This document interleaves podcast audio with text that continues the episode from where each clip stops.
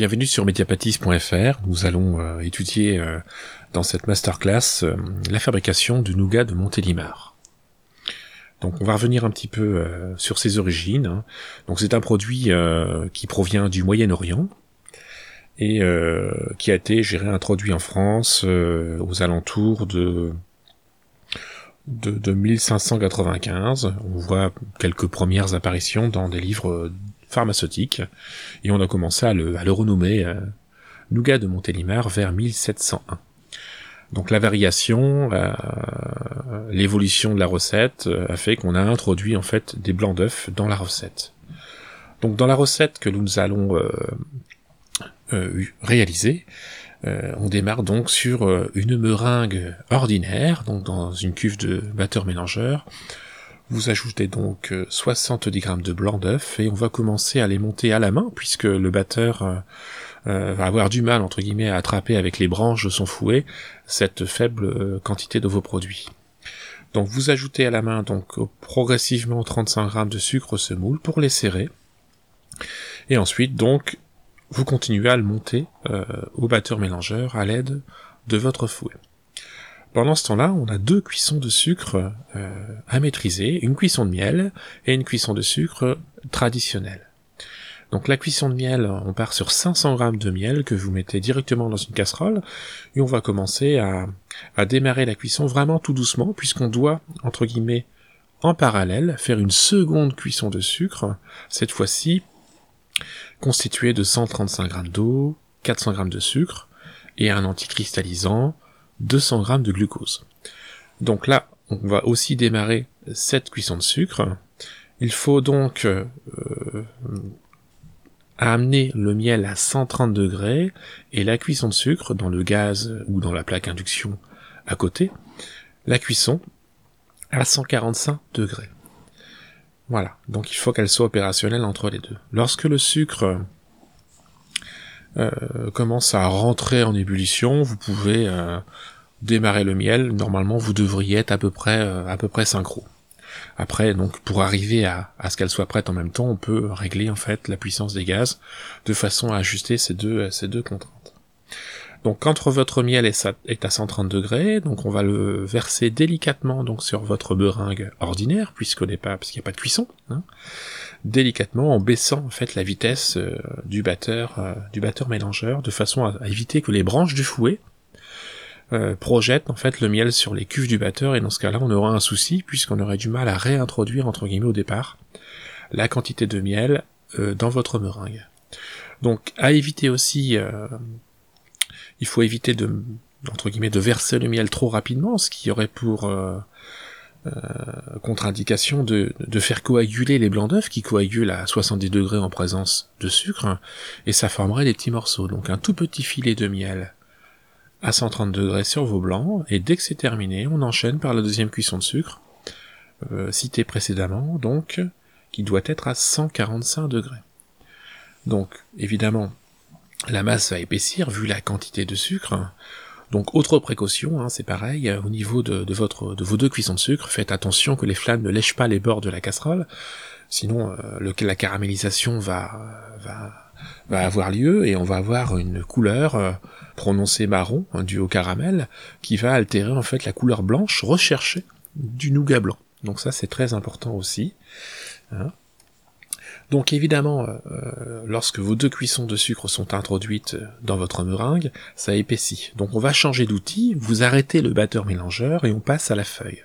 Donc on va, euh, à l'aide d'un décapeur thermique, continuer à dessécher la masse puisque la cuisson de sucre, qui était à 145 degrés, contient encore un petit peu d'humidité puisque la molécule de sucre prend de la couleur que quand il n'y a plus d'eau à évaporer. Hein Donc là on cherche pas encore une fois à évaporer la totalité de l'eau, mais on sait, on cherche à ajuster une bonne consistance de meringue. Donc, si, donc un petit coup de décapeur autour de la cuve en mélangeant délicatement à la feuille, et de temps en temps, vous arrêtez le batteur, on arrête évidemment le décapeur, on prend une petite boule de cette meringue, on la trempe dans l'eau froide et on vérifie sa consistance. C'est cette consistance qui va donc déterminer si vous avez un nougat mou, un nougat, un nougat pardon, tendre, ou un nougat dur. Donc ça c'est très important, donc euh, de faire attention à cette étape de vérification de température. Ensuite, donc dès que on a cette étape, soit hors du batteur et à l'aide d'une spatule, vous ajoutez 400 g d'amandes grillées et 130 g de pistaches mondées à l'intérieur et on mélange délicatement sans éclater la masse. Donc à ce niveau-là, votre, votre nougat est terminé. Donc il y a une petite variante donc euh, que l'on fait euh, depuis une vingtaine d'années. On peut ajouter à peu près euh, allez, 25 grammes de beurre de cacao à la fin. Alors le fait d'ajouter du beurre de cacao dans votre votre nougat blanc va apporter euh, quelques avantages, notamment au niveau de la coupe. Donc il y a une facilité de coupe à l'aide du couteau aussi, ça colle moins.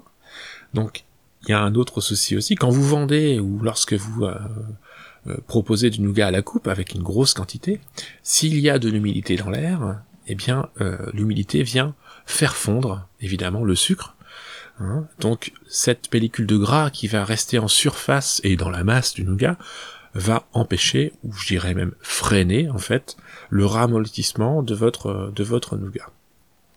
Troisième intérêt de l'ajout du beurre de cacao, si votre cuisson de nougat vous la voulez tendre, donc pour éviter en fait qu'il s'étale, puisque évidemment au bout d'un certain temps, si le, si le nougat n'est pas bien emballé régulièrement ou s'il est encore une fois à l'air libre, il va, entre guillemets, s'étaler tout doucement. Donc pour éviter ça, l'ajout de beurre de cacao, euh, ça nous permet vraiment de maintenir euh, cette structure souple, euh, agréable à déguster.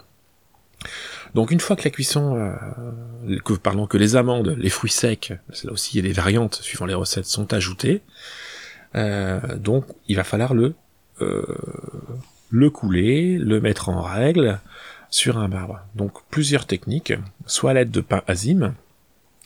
Donc dans ce cas-là, on prend un cadre de, de 3 cm de hauteur, on dispose une feuille de pain azime, et on vient donc euh, commencer à étaler d'abord sur le marbre avec un petit peu de sucre glace, que le pain azime est fragile, si vous exercez une pression de rouleau trop importante, il va se déchirer. Donc faut quand même arriver à mettre entre guillemets euh, à la bonne épaisseur et à la, bonne euh, grandeur de votre cadre, votre masse, et ensuite vous la posez sur votre pain enzyme, un petit coup de rouleau dessus légèrement huilé pour pas que ça colle. S'il y a du beurre de cacao, on verra que dans ce cas-là, on a beaucoup plus de facilité à travailler la masse.